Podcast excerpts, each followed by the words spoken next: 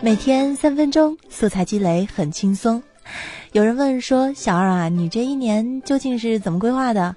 我说：“春困秋乏夏打盹儿，冬天来个葛优躺。”嗨，手机边我亲爱的小伙伴们还好吗？我是你们的小二姐呀。那你的一年四季又是怎么样规划的呢？在音频节目的下方可以给我留言。接下来呢，开始我们今天的重头戏，来为大家积累作文素材啦。今天呢，要给大家讲一个关于周培源的小故事。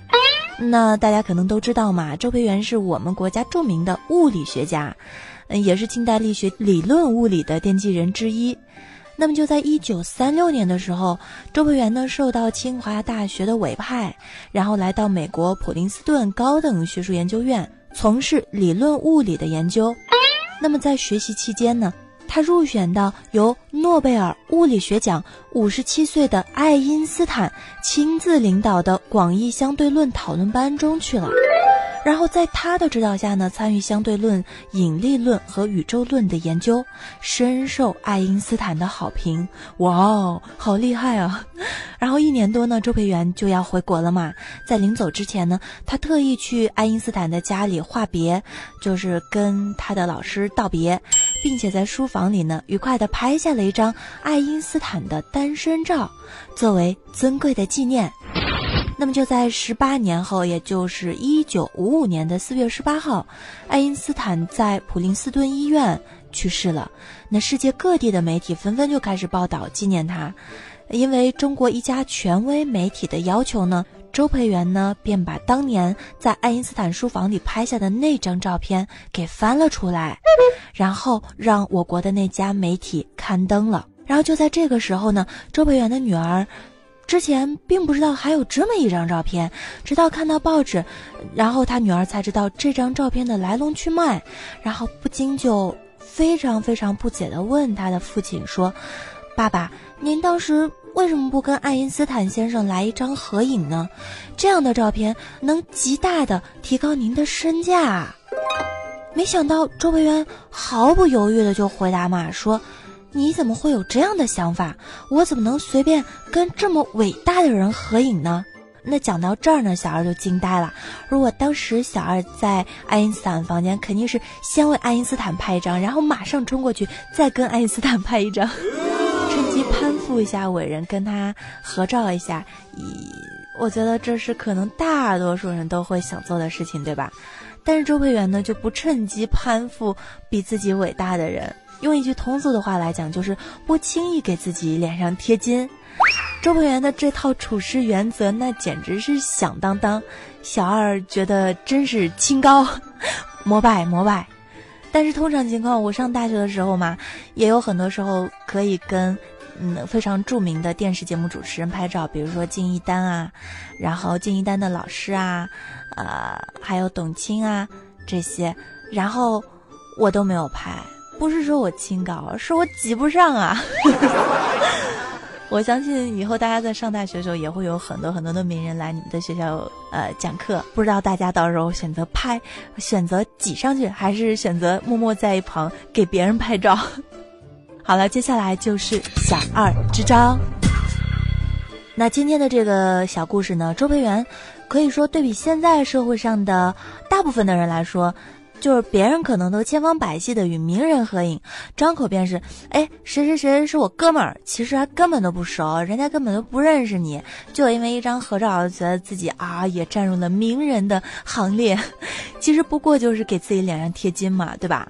然后仔细想一想，贴上去的那个金啊，始终它是不够牢固的，还不如将自己修炼修炼修炼成金身，既能散发出夺人的光芒，又永不褪色。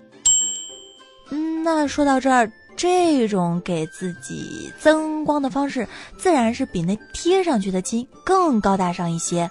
你觉得小二姐姐说的对吗？好啦，这则作文小素材如果用在写作文方面呢，我们就可以写一些，啊，趋炎附势、共赢、不卑不亢，呃，提高自身等等这些方面的作文啦。抓紧记忆哦，提取关键字，然后反复反复记忆，这些东西就成你的啦。好啦，接下来我们来回顾一下上一期节目有哪些精彩的留言和评论。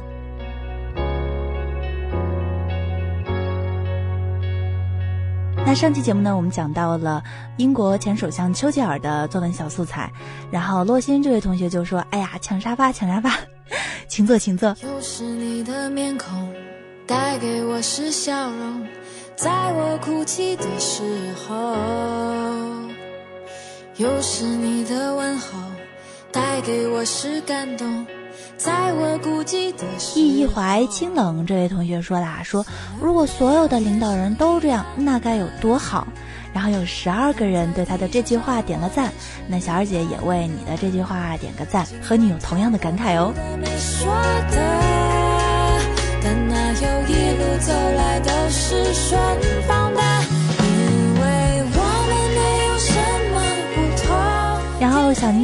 发现了一个不是 bug 的 bug，点赞一下，使劲戳，不要停哦，可以显示很多赞，赞啦，哈哈哈！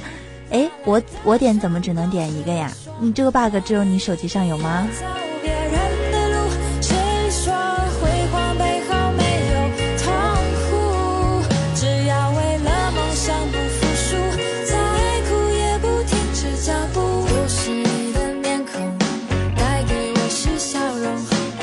我唯一说，小姐，我就是那个丫头片子，嘿，我给我们班同学强力推荐小二姐，可是他们说我有情况。小二姐，我只是单纯的喜欢你以及你的声音，活泼清新，萌萌哒。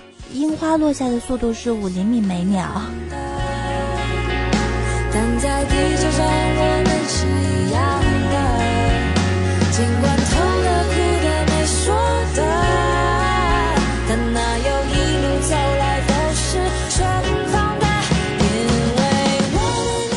关注的最有效的信息就是你跟你们全班同学强烈的推荐了小二姐，嗯，这这样做还是不错的，这样做才是对我最大的喜欢，谢谢你哈。樱花落下速度是五厘米每秒，什么意思呀？不知道。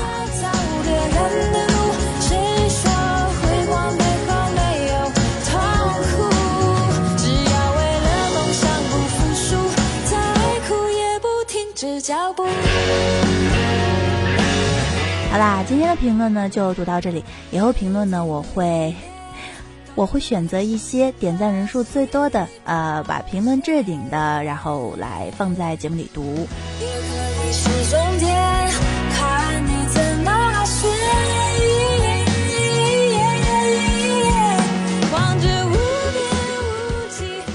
啦，今天的节目呢就是这样啦。